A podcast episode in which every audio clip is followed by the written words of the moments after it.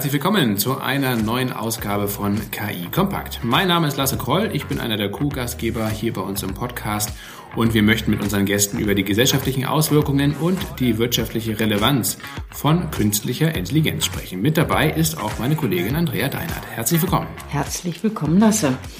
Heute tauchen wir ab in die Zement- und Betonindustrie. Wie man sich vorstellen kann, wird hier viel CO2 in die Luft gepustet, das sich womöglich zugunsten des Klimas einsparen lässt. Das Berliner Start-up Alchemie hat sich dieses Projekt mittels künstlicher Intelligenz tatsächlich vorgenommen. Und mit Nico Ring reden wir darüber, wie das geht und wie hoch diese Einsparpotenziale eigentlich sind. Richtig. Und Nico Ring ist Head of Engineering Zement oder zu Deutsch einfach auf der Baustelle dann Abteilungsleiter Zement. Und er wird uns mitnehmen in die Welt der Optimierung der qualitätsrelevanten Daten aus Chemie, aus Mineralogie und aus der Korngrößenverteilung zum Beispiel. Ähm, und wie das Ganze dann mit intelligenten Algorithmen verbessert und optimiert werden kann, das wird uns Nico dann erklären. Diese Algorithmen machen es nämlich möglich, ständig Sollwerte zur Optimierung bei der tagesaktuellen Zementproduktion an den Leitstand weiterzugeben. Das Ganze wurde auch schon mehrfach getestet, ist also zwar noch in der Erprobung, aber entsprechend wirklich schon ähm, mit größeren und auch kleineren Erfolgen ähm, vorangekommen. Und äh, es hört sich natürlich für den Laien jetzt erstmal kompliziert an, äh, und das ist es letztendlich auch. Aber Nico wird uns den Ansatz von Alchemie auf das Wesentliche herunterbrechen. Und es sei gesagt, Andrea und ich, wir haben sehr viel Neues in dieser Folge dazugelernt. Richtig. In dieser Folge haben wir natürlich auch wieder einen zweiten Gast mit dabei. Das ist der Manfred Kügel, der bei SAS in Österreich arbeitet. Und der Manfred ist von Hause aus Ingenieur und kein äh, Data Scientist. Bevor er zu SAS kam, arbeitete er unter anderem für Siemens und Primetools Technologies, einem Joint Venture von Mitsubishi mit weiteren Partnerunternehmen, das an der Entwicklung von nachhaltig produziertem Stahl arbeitet. Bei SAS ist Manfred aber tatsächlich tätig als Data Scientist und Berater für die verarbeitende Industrie. Nicht nur der Klimaschutz, sondern auch die sehr hohen Kosten für fossile Energien machen energieeffizientes Arbeiten unumgänglich, so sagt er. Und deshalb sei die Sicht auf die Daten von großer Bedeutung auch in der Beton- und Zementindustrie. Und wie immer nun viel Spaß beim Zuhören. Die äh, großen Baukonzerne, Nico, die müssten euch ja eigentlich die Tür einrennen. Ist das so? Du bist ja äh, die technische Leitung Zement und wenn ich an Zement denke, denke ich an Autobahnen und an Brücken. Ähm, und dann denke ich natürlich auch an nachhaltiges äh, Bauen. Wie ist das denn so bei euch? Vielleicht kannst du uns auch mal so ein bisschen erzählen, was ihr überhaupt macht. Ja, also erstmal sind werden unsere Produkte jetzt nicht direkt von den großen Baukonzernen benutzt, sondern unsere Kunden sind die Zement- und Betonhersteller. Ähm, wir sind durchaus mit dem Baukonzern im Kontakt, aber da geht es eher darum, um ja, eine Bewusstsein zu schaffen dafür, dass es überhaupt irgendwie CO2-Fußabdruck im, im, Beton gibt und dass es auch CO2-arme Betone gibt. Also da ist es eher dann unsere Öffentlichkeitsteamarbeit, die mit den Baukonzernen zusammenarbeitet. Was wir machen, ist Qualitätssteuerung, intelligente Qualitätssteuerung für die Zement- und Betonindustrie. Und hat das so einen großen Einfluss auf die CO2-Emissionen auch? Also vielleicht kannst du noch mal ein bisschen erklären für die Laien äh, unter uns und auch unter den Zuhörenden, die sich jetzt nicht mehr zu der Zement- und Betonherstellung auskennen, warum das überhaupt energieintensiv ist und wie sich dann letztendlich die Emissionen reduzieren lassen durch ein datengetriebenes Modell im Herstellungsprozess. Gerne, ja. Tatsächlich hast du auch direkt schon was gesagt mit der, dass es energieintensiv ist. Das ist es aber das, darauf wird sich oft beschränkt. Das ist aber gar nicht das große Problem. Also erstmal muss man vielleicht klären, der Unterschied zwischen Zement und Beton ist den meisten oft gar nicht klar. Also Zement ist gebrannter Kalkstein, also gebranntes Kalksteinmehl und Beton ist ein Mix aus Zement und noch ein paar andere Materialien und dann größtenteils Sand, Kiesel, Stein. Also Beton ist wirklich das Baumaterial, aus dem die Gebäude gemacht werden und Zement ist eine Zutat dafür. Und im Zement, da sind wirklich in der Zementproduktion ähm, wird viel CO2 frei und das passiert schon in diesem Prozess, der energieintensiv ist. Das passiert beim Brennen des Kalksteinmehls und da passiert eine chemische Reaktion, wo wirklich aus Kalkstein der CO2 rausgelöst wird und dabei entsteht Klinker. Das ist das Material, das wirklich den großen CO2-Fußabdruck hat und deswegen also in diesem Ofen wird eine Menge Braunkohle verbrannt. Das ist durchaus auch ein, ein Teil der CO2-Emissionen. Aber wirklich der Großteil ähm, ist einfach diese chemische Reaktion. Und das heißt, wenn man nochmal irgendwo von, ich habe mal irgendwo in einem Artikel gelesen, grüner Zement durch Wasserstoff, also das löst nur einen kleinen Teil des Problems. Also diese chemische Reaktion findet dann immer noch statt. Und es wird dann immer noch genauso viel CO2 durch ja, dieses Herauslösen des CO2 aus dem Kalkstein frei. Und was wir jetzt sagen ist, gut, daran können wir jetzt erstmal nichts ändern, es sei denn, man macht Carbon Capture und selbst das muss ja auch irgendwo hin. Deswegen haben wir jetzt gesagt, unser großes Ziel ist es, den Zement- und Betonherstellern zu helfen, so wenig von diesem Material Klinker zu nutzen wie möglich. Also, oder auch wie nötig. Und was, was wir anbieten, ist Software, die ihnen hilft, ihre ganze ähm, ja, Produktion zu überwachen und auch Vorhersagen in die Zukunft zu machen. Also ein Beispiel ist da immer, das nennt sich die Druckfestigkeit. Und da muss man einfach warten. Also es gibt die 1 Tages, 2 Tages, 7 Tages, 28 Tages Druckfestigkeit, die da relevant sind. Und bei 28 Tagen kann man sich vorstellen, wenn man jetzt Qualitätsleiter ist im Zementwerk, man produziert Zement, nimmt eine Probe und muss jetzt 28 Tage warten, bis man dann weiß, wie fest der Zement wird. Und was wir machen, also die nehmen auch noch andere, machen andere Versuche mit ihren Proben, also da werden irgendwie Röntgenstrahlen draufgeschossen und dann kommt da die chemische Zusammensetzung raus. Und diese Messwerte kriegen wir und lernen dann oder trainieren dann Modelle, die die Festigkeit vorhersagen. Also wir erlauben den Menschen im Zementwerk einen Blick in die Zukunft zu haben, was da in 28 Tagen rauskommen wird. Und das ist ein, ein großer Teil, der halt einfach hilft, dann gegenzusteuern und sicherer zu sein. Ja, und wenn ich noch was dazu sagen darf, also da gibt es eine ganz beeindruckende Statistik über den CO2-Ausstoß von der Zementindustrie. Und zwar habe ich da mal gelesen, ich glaube, das war eine McKinsey-Studie, dass die globale Zementindustrie für sieben Prozent der globalen CO2-Emissionen verantwortlich ist. Und das ist schon ganz gewaltig. Das vergisst man ganz gerne. Jeder baut ja gerne, weil es immer schön, neue Bürogebäude hinzustellen oder neue Einfamilienhäuser. Dass das aber sieben Prozent der CO2-Emissionen verursacht, das ist so die Kehrseite der Medaille. Und das heißt auch gleichzeitig, dass allein dieser Industriezweig zum Beispiel diese Paris-Klimaziele erreichen könnte, wenn er wesentlich effizienter wird. Also da gibt es natürlich viele gute Gründe, warum das nicht so einfach möglich ist, aber Zement ist durchaus global gesehen einer der größten Verschmutzer, wenn man es jetzt mal ganz negativ sagen will. Habt ihr das denn, Manfred, ähm, auch schon festgestellt, dass man da mit Digitalisierung äh, dagegen wirken kann, gegen diese Verschmutzung, die globale?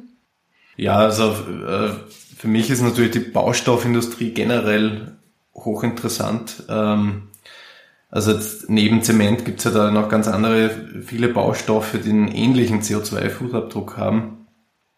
Und diese Industrie ist deswegen spannend, weil sie vom Maturitätsgrad her noch nicht so hoch ist wie vielleicht andere Industrien. Das heißt, das Potenzial, das da zu heben ist, das ist wesentlich größer als jetzt in der äh, Automobilindustrie oder vielleicht äh, äh Chemieindustrie, wo schon seit Jahrzehnten Digitalisierung getrieben wird, wo die Prozesse oder schon seit Jahrhunderten die, die Prozesse eigentlich fast nahe am technischen Optimum unterwegs sind. Das ist natürlich auch überall nicht ganz so, ja. Vom Maturitätsgrad ist natürlich die Baustoffindustrie ein Stück weiter hinten. Was heißt, das Potenzial ist größer, um es positiv zu formulieren. Und gerade durch neue äh, Möglichkeiten, was jetzt Internet of Things betrifft, also Konnektivität äh, und auch Weiterentwicklungen in der Sensorik, äh, die ermöglichen, dass auch dieser Industriezweig effizienter werden kann und dass man mit äh, vertretbarem Aufwand die Prozesse, äh, die Prozesseffizienz sehr stark erhöhen kann. Das heißt, es gibt sehr viel Potenzial und jetzt durch Fortschritte in der Technologie in verschiedenen Bereichen kann man dieses Potenzial auch heben. Und das ist aus meiner Sicht ist auch jetzt gerade ein kritischer Moment für die gesamte Baustoffindustrie. Nico, wenn ihr zu euren Kunden geht, also Zementherstellern oder Baustoffherstellern, ähm, wie ist so die Reaktion? Ähm, werdet ihr mit offenen Armen empfangen oder ähm, wird euch eher Skepsis entgegengebracht? Ähm, wie sind die Reaktionen und wie arbeitet ihr auch mit euren Pilotkunden bisher zusammen? Wie ist da so das Feedback ähm, bei den Versuchen, die auch schon ja ge gestartet wurden in der Praxis? Ja, also ich würde mal sagen, erstmal durchweg positiv kommt natürlich manchmal auf den, den konkreten Fall an. Teilweise haben wir dann schon immer mit den klassischen, der klassischen AI-Skepsis zu kämpfen oder teilweise auch berechtigt. Also wir kommen da rein und sagen teilweise dann den, ja, Qualitätsmanagern ähm, oder Qualitätsleitern, hey, wir machen das besser als ihr. Und da sagen die erstmal so, glauben wir nicht. Und das ist auch, ist ja auch durchaus fair. Also meistens fangen wir halt auch so an, dass wir mit so einer ja, eine Periode haben, wo wir erstmal zeigen, hey, unsere Vorhersagen stimmen und dann merken wir dann auch, okay, zum Beispiel dann ist mal was schiefgelaufen, wir haben das vorhergesagt und dann sagen wir mal, hey, hättet ihr mit uns gesteuert, wäre das nicht passiert. Ähm, aber man muss auch wirklich sagen, dass es sehr, sehr wichtig ist, dass ähm, das Personal vor Ort auch einfach auf unserer Seite ist. Also das merken wir auch, wenn es da ja, einen Clinch gibt, dann, dann funktioniert das einfach deutlich schlechter, denn wir können die Menschen vor Ort nicht ersetzen, wir können ihnen helfen, ähm, ja, durch Automatisierung einfach immer dran zu bleiben. Aber ja, das ist, das ist auch immer das, was man immer lernt, wenn man aus der Universität kommt, wo man immer mit wunderschönen Datensets alles passt, arbeitet. Ähm, also wenn die zum Beispiel ihre Geräte neu kalibrieren, wenn irgendwo sich was am Prozess verändert hat, da sind die, ja, die Modelle dann doch immer sehr sensibel. Und wenn man einfach Leute vor Ort hat, die das im Blick haben, das auch verstehen und uns mitteilen ähm, und ja, auch die Daten gut einpflegen, das hilft auf jeden Fall enorm. Wie genau habe ich mir das denn eigentlich vorzustellen, was ihr da anbietet? Also mit Machine Learning, ähm, da haltet ihr jetzt das Thermometer an den Zement oder wie geht das? Also Temperaturen haben wir tatsächlich noch nicht. Und im Zement zumindest machen wir, ich würde mal sagen, glücklicherweise gar nichts selber. Weil das, das fand ich auch ganz spannend, vielleicht auch nochmal, was du gesagt hast, Manfred aufzugreifen.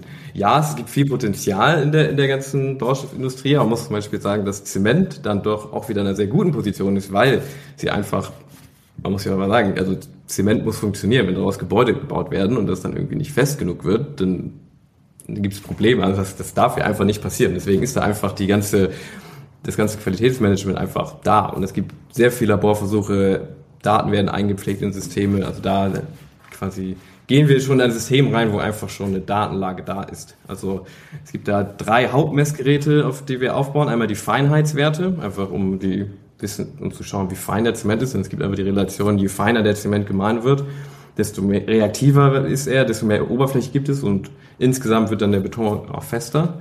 Und dann gibt es noch ja einmal die Röntgendiffraktometrie und die Röntgenfluoreszenz. Und die beiden, ja, sind halt einmal ist es die chemische Zusammensetzung und einmal die Kristallstruktur des Zements. Und diese ganzen Daten kriegen wir, die sind schon da, die, da müssen wir gar nichts für machen.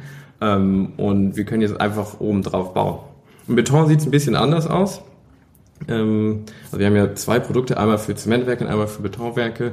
Da haben wir jetzt auch ähm, eigene Sensoren eingebaut. Hier gerade in die, die Betonmischer, also die, die Farmmischer. Da haben wir jetzt Wassersensoren und Öldrucksensoren eingebaut, um halt zu sehen, wie viel Wasser wird im Verlauf der Fahrt ähm, ja, nachgelegt. Und der Öldruck ist einfach ein sehr guter Proxywert, um zu sehen, ja, wie, wie fest ist der Beton schon. Also über die Fahrt hinweg wird das halt immer schwieriger, das, die Trommel zu drehen und das sagt halt, der, der Beton wird immer viskoser und das ist eins der großen Probleme, gerade auf großen Baustellen. Ähm, das habe ich auch gelernt.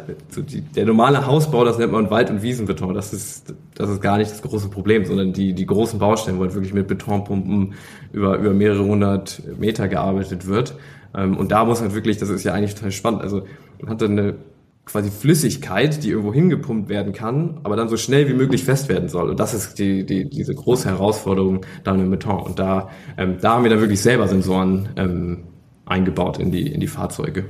Also ist da auch ein sehr unterschiedliches Bild zwischen Zement und Betonwerken. Ja, da habe ich eine ganz witzige Anekdote. Also du sprichst den, den Ready-Mix-Zement an.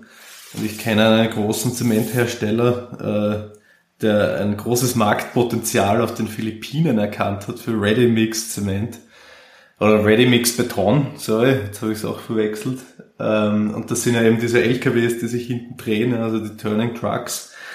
Und die haben dann den Ready-Mix Zement in den Philippinen, in Manila auf den Markt gebracht.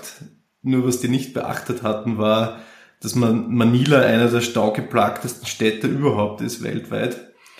Das hat dann dazu geführt, dass die Hälfte von diesem Beton in den LKWs ausgehärtet ist, weil die alle so lange im Stau standen, dass als das Ding dann auf die Baustelle kam, war da praktisch nur mehr ein großer, ein großer Betonball drinnen, der nicht mehr verarbeitet werden konnte. Also in dem Fall war die Optimierungsaufgabe nicht im Werk, sondern es ging tatsächlich darum, das Zeug ähm, vom Werk auf die Baustelle zu bringen, ohne dass es vorher aushärtet. Also das finde ich auch mal ganz spannend von der analytischen Fragestellung her, wo da äh, also wo da teilweise der Optimierungsansatz ist, also dass der auch ganz woanders liegen kann als im, im Zementwerk an sich. Das ist aber tatsächlich hier auch schon ein Problem. Also es ist vielleicht ist nicht ganz so schlimm, dass es im Farmischer fest wird, aber der, wie lang der Weg zur Baustelle ist und teilweise auch wie lange man dann auf der Baustelle noch wartet, werden jetzt auch schon Daten gesehen, wo dann ein Betontruck dann noch eine Stunde stehen musste, weil jetzt einfach irgendwas nicht geklappt hat. Also das hat einfach riesige Auswirkungen und im Betonmischer ist jetzt noch nicht fest geworden, aber was es dann tatsächlich gibt, ist immer die Stopfer. Wenn es in dieser Leitung, in dieser Betonleitung ähm, zur, zur Baustelle hin oder hoch am Haus hoch fest wird, das ist halt auch super nervig, weil da muss man das ganze Rohr abbauen und den Beton da rausklopfen. Also das ist dann wirklich, da fangen dann die Leute auch an zu fluchen. Aber Nico, wo setzen eure Datenmodelle an? Also einerseits natürlich bei der Herstellung, im Zementwerk oder im Betonwerk, je nachdem, welches Produkt ihr jetzt äh, habt. Und dann aber, äh, hast du jetzt ja schon angesprochen, gibt es auch Sensoren an den Betonmischern zum Beispiel und vielleicht auch an, der, an den, in den Rohrleitungen der, auf der Baustelle. Und diese ganzen Daten, die ihr dort sammelt, fließen die dann auch in eure Machine Learning Modelle, um das halt zu optimieren, um halt zu gucken, okay, oder vielleicht auch ein Wetter, Wetterforecast, also wenn jetzt meinetwegen äh, 30 Grad angekündigt sind im Sommer, hat das ja sicherlich auch nochmal einen Einfluss auf, auf die Flüssigkeit oder auf die Fließgeschwindigkeit des Betons oder auf die ähm, Geschwindigkeit, wie schnell der Beton aushärtet zum Beispiel. Ähm, sind das alles Parameter, die ihr in euren Datenmodellen berücksichtigen müsst? Ich würde sagen, optimalerweise ja. Ähm, wir sind, gehen natürlich Schritt für Schritt ähm, voran. Aber was man auch sagen muss, bis jetzt sind wir noch, quasi operieren wir relativ getrennt zwischen Zement und Beton, was auch einen historischen Grund hat. Also im Zement geht alles um den Normversuch. Es gibt da einen Normversuch, den man macht für die Druckfestigkeit und der muss stimmen. Denn das ist quasi das, woran Zementwerke oder Zementherstellung gemessen wird. Im Beton geht es natürlich um die echte Welt. Genau, wie du sagst, wenn es halt irgendwie ein heißer Tag ist, hat man andere Bedingungen, als wenn es ein kalter Tag ist. Tatsächlich ist Winter eher gefährlich, weil dann Sachen nicht mehr funktionieren. Ähm, also im Winter muss man immer extra aufpassen. Sommer kann auch schwierig sein, wenn es sehr heiß ist. Also letzter Sommer war wieder sehr heiß ähm, und da wird es dann zu schnell fest, aber dann im Winter wird es dann nicht genug fest. Also es stimmt schon, man muss auf das Wetter achten ähm, und vielleicht um so ein bisschen den Unterschied zu kriegen.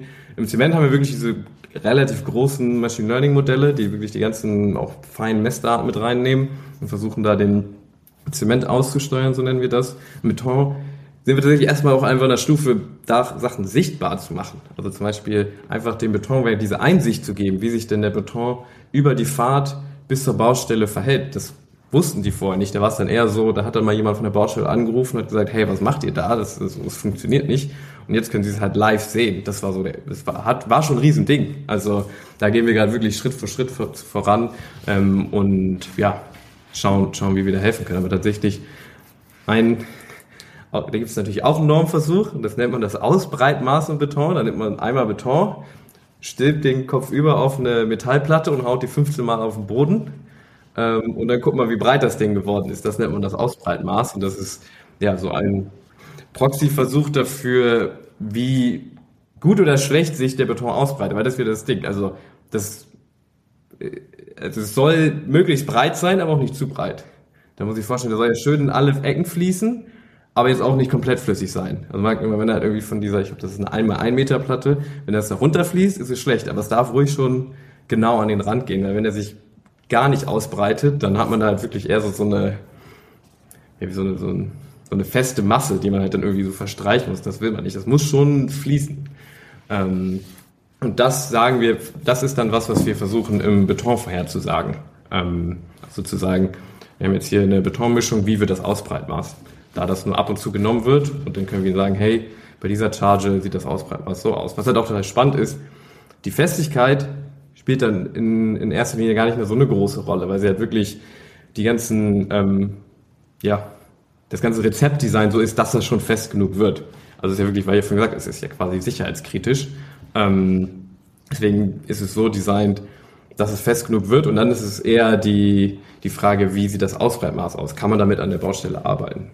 Ja, und oft ist es ja auch so, dass die Festigkeit, also das sehe ich halt gerade in der Baustoffindustrie, dass da halt hoffnungsloses Overengineering betrieben wird. Also das heißt, es gibt eine, ein Festigkeitslimit, aber die ganzen Managementsysteme sind halt so ausgelegt, dass dieses Werk oder derjenige, der das Rezept festlegt oder den Prozess sofort bestraft wird, wenn er das unterschreitet. Das heißt, das Ziel der Leute in diesen Werken ist es auf keinen Fall zu, also eine zu geringe Festigkeit zu haben. Das will natürlich keiner. Und über die Jahre pendelt sich das dann ein, dass die, die Festigkeit halt schon so weit über diesem irgendwann festgelegten Limit ist, dass man eigentlich schon zu viel Energie reinsteckt oder vielleicht auch zu viele teure Zuschlagstoffe reinschlägt, ähm, äh, zumischt und dieses Produkt eigentlich total overengineert. Und das ist etwas, das zieht sich durch alle Branchen durch, aber es ist besonders im, im Baustoffbereich, ähm, ist das kritisch. Und da glaube ich, ist ein Riesenpotenzial auch, ja, auch aus was jetzt den CO2-Footprint und den, den Energieaufwand angeht. Und ähm, das, was man dann mit den äh, Machine Learning-Algorithmen ähm, äh, versucht herauszufinden, ist, wie man das dann alles vorausschauend ähm, ähm, planen kann, je nachdem, wie das Wetter gerade ist oder wie ähm, die Feuchtigkeit in der Luft ist. Äh, Manfred, ähm, ist das auch so eine Kernkompetenz von euch oder ist das eher so ein Randgebiet? Ja, also das, das treibt ja nicht diese ganzen Fragestellungen, aber du gräbst ja da den Rohstoff aus der Erde aus. Also egal, ob es jetzt Kalkstein, Gips oder Ton ist, bei, bei Tonsiegeln zum Beispiel. Und es macht halt einen riesen Unterschied, ob der Bagger jetzt an der Stelle A steht oder vielleicht fünf Meter daneben. Und es handelt sich hier um einen natürlichen Rohstoff und der ändert sich ständig. Und der Mensch ist eigentlich nicht in der Lage, diese komplexen Prozesse ständig zu, zu tunen und zu optimieren die Algorithmen können es aber. Und eigentlich um den Prozess wirklich, also diese ganzen Prozesse sind eben nicht im technischen Optimum, genau aus dem Grund, weil man den Rohstoff nicht gut genug kennt und weil die Prozesse auch schlecht verstanden sind. Also in der Zementherstellung, da redet man ja von ihre hohen Temperaturen, ich glaube 1600, 1700 Grad in so einem Klinkerkiln das ist eine teigige Masse aus, aus Kalk drinnen, aus, aus Kalkmehl, aus Rohmehl. Und keiner versteht eigentlich ganz genau, was da in diesem Kiln eigentlich passiert. Man kann das abstrahieren und beschreiben, sonst könnte man eh nichts herstellen. Aber ich vergleiche das immer ganz gern mit dem Verbrennungsmotor. Der Verbrennungsmotor, der Dieselmotor ist zu, wahrscheinlich zu 99 Prozent verstanden. Also da wissen die, die Automobilkonzerne sehr, sehr, sehr genau, wie die Verbrennung im Zylinder abläuft, ähm, wie der Kraftstoff einströmt und so weiter. In so einem Klinkerkiln, da versteht man genau gar nichts, wenn wir uns ehrlich sind. Ja. Und da hilft Analytik enorm, wenn man sich helfen lassen will, ja, diese Prozesse halt besser zu beschreiben und nicht mit abstrakten Annäherungen zu arbeiten und ständig eigentlich sehr weit weg zu sein vom, vom technisch machbaren Optimum. Wenn man sich helfen lassen will, äh, da entnehme ich, ähm, dass es viele Leute gibt, die äh, sich nicht helfen lassen wollen. Andersherum gefragt, werden die Baustellen denn da nicht eigentlich zu kleinen Laboren, äh, wo es unterschiedliche Mitarbeiter gibt, die das möglicherweise ähm, gar nicht an sich heranlassen möchten? Also das hat ja der Nico vorher schon beschrieben, ja, dass die Adoption, also die, die, die, die Annahme dieser neuen Technologien, dass das durchaus eine große Herausforderung sein kann. Und ja, es gibt natürlich ganz neue Betätigungsfelder, also diese ganzen kleinen datengetriebenen Roboter, wie ich die ganz gerne bezeichne, die müssen natürlich auch gewartet werden. Also die sind ganz gleich wie ein, ein, ein menschlicher Mitarbeiter, die haben einen Lebenszyklus, die trainiert man und dann arbeiten sie und irgendwann schickt man sie in Pension, wenn sie nicht mehr funktionieren oder trainiert sie nach. Ähm, und das muss natürlich auch von jemandem gemacht werden. Also diese Tätigkeitsfelder, die entstehen. Nico, man müsste ja wahrscheinlich annehmen, dass äh, viele Zementhersteller und auch Betonhersteller eigentlich Interesse daran haben, dass ihr Produkt irgendwie noch zukunftsfähig ist und auch CO2-ärmer. Aber was sind so die Gründe, die dem noch entgegenstehen? Also was, was sind die Widerstände, die es vielleicht bei den Herstellern selbst, aber auch ähm, durch die Regulatorik oder durch die Normen zum Beispiel ähm, gibt, ähm, die verhindern, dass letztendlich die Entwicklung eigentlich viel, viel schneller geht in Richtung CO2-armen oder CO2-neutralem Zement und Beton irgendwann vielleicht machen? Gute Frage. Also auf jeden Fall erstmal ist der Druck auf jeden Fall da. Da alle, es gibt ja den Zertifikatshandel und der, der zieht jetzt an, der, der, der, also die, die Preise werden immer höher und irgendwann ist ja dann die freie Allokation auch weg. Also das ist allen bewusst und alle wissen, es wird nur noch teurer. Ähm, von daher ist bei allen definitiv das Interesse da, zu dekarbonisieren. Das merken wir auf jeden Fall. Da muss man auch gar nicht mehr groß das hat sich wahrscheinlich über jetzt über die letzten Jahre auch geändert. Wir müssen ihnen das jetzt nicht mehr erklären und irgendwie noch Überzeugungsarbeit leisten. Das ist, ähm, das ist klar. Und jetzt natürlich die Frage, ja gut, warum passiert das dann noch nicht? Also zum einen, wie du gesagt hast, die Norm, das ist definitiv ein großes Problem, weil die einfach beschränken, was man machen darf. Ähm, also da gibt es zum Beispiel die Zementnorm, die im Moment, glaube in, in, Deutschland, der klinkerärmste Zement hat immer noch einen Klinkeranteil von 50 Prozent. Ähm, und wir haben da ein Projekt, das wir den CEMX nennen, wo wir auf einen Klinkeranteil von bis zu 20 Prozent runtergehen wollen. Wir glauben, dass es möglich ist. Ähm, ja, und das darf man im Moment einfach noch nicht. Und um, um so eine Norm zu kriegen, muss man da Versuche machen, das dauert, das dauert, das dauert.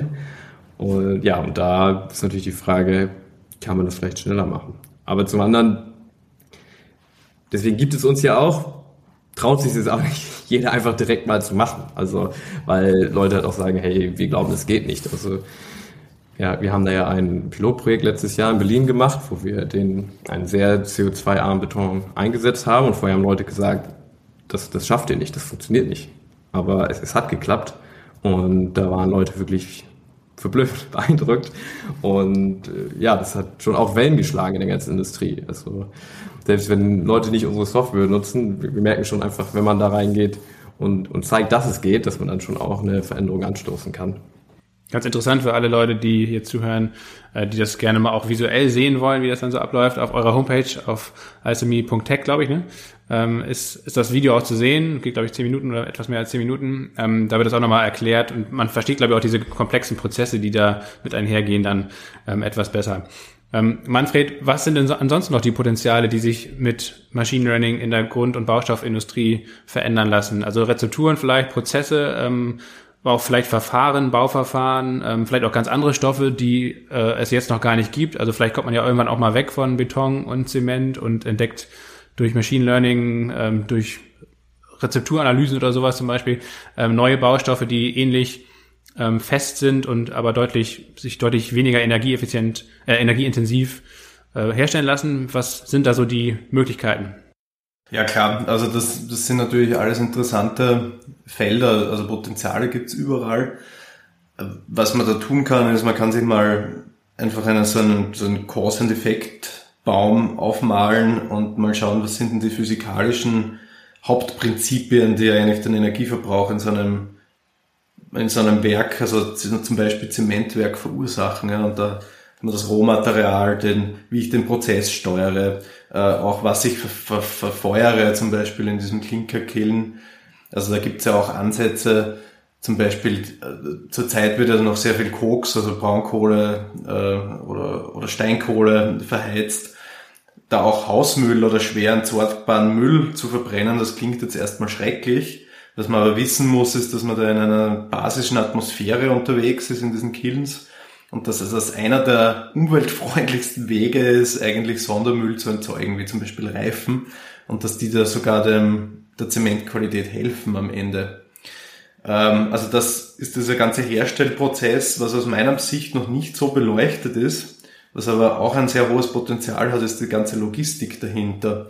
Also ich habe bei diesen Baustoffkonzernen habe ich meistens Werke, die alle ähnliche Produkte produzieren und diese das sind sehr große Konzerne, die über ein großes Netzwerk von zig, also hunderten Werken verfügen.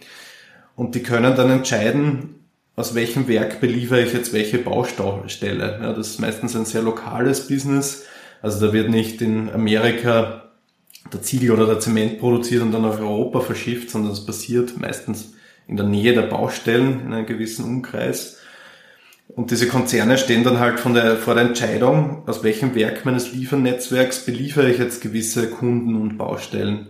Und das wird halt sehr oft noch mit sehr rudimentären Methoden gemacht. Da gibt es Optimierungsverfahren, ähm, aber das, die Tools, die da verwendet werden, sind meistens noch sehr rudimentär. Und da kann man mit Data Analytics, also mit Advanced Forecasting und mit mathematischer Optimierung sehr viel rausholen, ohne dass ich den Kernprozess angreife. Das heißt, die Werke produzieren so, wie sie produzieren und ich entscheide, treffe nur eine andere Entscheidung, wann ich wo für welchen Kunden produziere und kann da durchaus auch zweistellige Prozentsätze rausholen in der, in der Effizienz. In dem Fall ist zum Beispiel der Deckungsbeitrag, den ich da erhöhen kann. Also die äh, Motivation äh, von dem Ganzen äh, scheint ja äh, der Klimaschutz zu sein, äh, beziehungsweise äh, die Hersteller attraktiver zu machen, was die CO2-Emissionen ähm, anbelangt. Ähm, ist das eigentlich eine etwas ketzerische Frage? Ist das eigentlich ein ähm, eine, eine deutsche Motivation oder äh, geht ihr zum Beispiel auch nach Indien oder nach China, ähm, weil da ja eigentlich, schätze ich mal, der viel größere Anteil äh, zu holen wäre oder einzusparen wäre. Wie sieht das denn da aus? Die Frage würde ich auch gerne an den Manfred dann äh, noch weiterleiten, aber jetzt vielleicht erstmal der Nico. Nee, das ist definitiv auch ein ähm, internationales Problem. Also kann sicherlich sein, dass es regional da schon noch Unterschiede gibt, wie groß der Druck wirklich ist. Aber zum Beispiel wir sind jetzt auch schon über Europa hinausgegangen und haben jetzt das erste Werk tatsächlich gestern ähm, ongeboardet in, in Miami in den USA und sind auch schon in Gesprächen mit Herstellern aus Indien. Ich muss sagen, China ist immer, nehmen wir mal so ein bisschen außen vor, ist, ist eine Welt für sich. Und ja, da, da haben wir bis jetzt noch nichts gemacht. Aber ja, also ich würde sagen, das ist schon auch ein, ein globales Problem.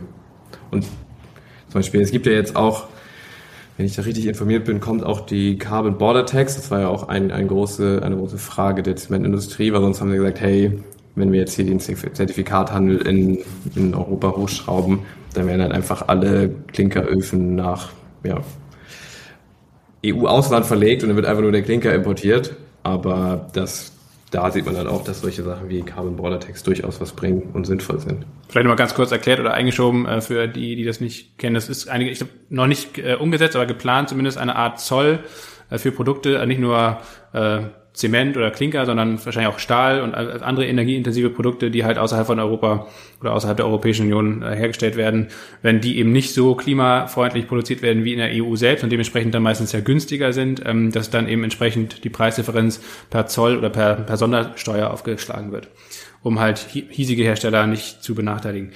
Äh, Manfred, jetzt deine Übersicht über die Dinge. Ja, also es tut sich gerade sehr viel, das ist meine Übersicht. Also ich mache gerade in einem anderen Kontext eine, eine globale Kampagne, also tatsächlich eine globale Kampagne zum Energiesparen. Ähm, und wir sehen, dass, also wir haben das gerade vor kurzem analysiert, welche Regionen weltweit äh, äh, Emissions Trading Schemes haben, also wo, wo CO2-Emissionen bepreist werden. Und wir haben jetzt festgestellt, dass auch in China das langsam beginnt. Also die bepreisen im Moment Emissionen von äh, von Kraftwerken, also noch nicht aus der Industrie, aber von Kraftwerken. Und wenn man es ein bisschen weiter betrachtet, das Ganze, dann gibt es schon starke Bestrebungen, eben auch in China, was jetzt zum Beispiel Emissionen betrifft, also jetzt nicht nur CO2, sondern eben äh, Feinstaub zum Beispiel, ja, weil eben gerade China ein massives Problem hatte. Und dass aus diesem Gesichtspunkt es einfach wichtiger wird, äh, gewisse Umweltkriterien einzuhalten. Ja, und Energiesparen ist dann einfach ein Nebenprodukt draus. Also ich sehe durchaus globale Bestrebungen. Wir haben auch mit äh, Zementherstellern in, in Mittelamerika gesprochen, die zum Beispiel noch keine bepreisten CO2-Emissionen haben. Aber auch die überlegen sich, also die wissen, dass sich das ändern wird äh, über kurz oder lang und diese Investitionen passieren ja nicht von heute auf morgen. Das heißt, wenn ich erst dann investiere, wenn das wenn das, das neue Regulatorium kommt, dann habe ich eigentlich schon verloren. Also von daher äh, bin ich eigentlich der Meinung, dass das ein globales Thema ist und dass das für sämtliche Regionen weltweit interessant ist. Nico, wir haben jetzt primär über Zement gesprochen, also bei der Zementherstellung, dass man dort Klinker einspart und bei Beton, dass man da wiederum Zement möglichst wenig einsetzt, um halt äh, Emissionen zu reduzieren. Aber die andere wichtige Zutat bei Beton ist Sand. Und ich habe jetzt oft schon gelesen in den letzten Jahren immer mal wieder, ähm, dass Sand eben auch, anders als man denken könnte, eine eigentlich Mangelware ist, beziehungsweise ein endliches Produkt, weil man kann nicht einfach jeden x-beliebigen Sand nehmen, sondern es muss spezieller Sand sein, der oft ähm, zum Beispiel in Flussläufen abgebaut wird. Und auch das ist irgendwann endlich.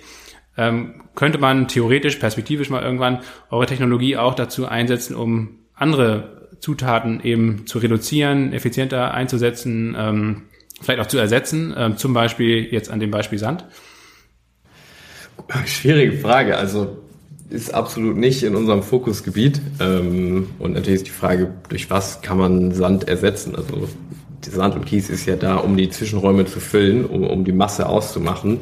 Ähm, das, ich glaube, das ist jetzt ein Problem, was man jetzt nicht in erster Linie durch Daten und Machine Learning lösen kann. Also was es da ja für Lösungsansätze gibt, ist, dass man zum Beispiel Wüstensand nehmen kann.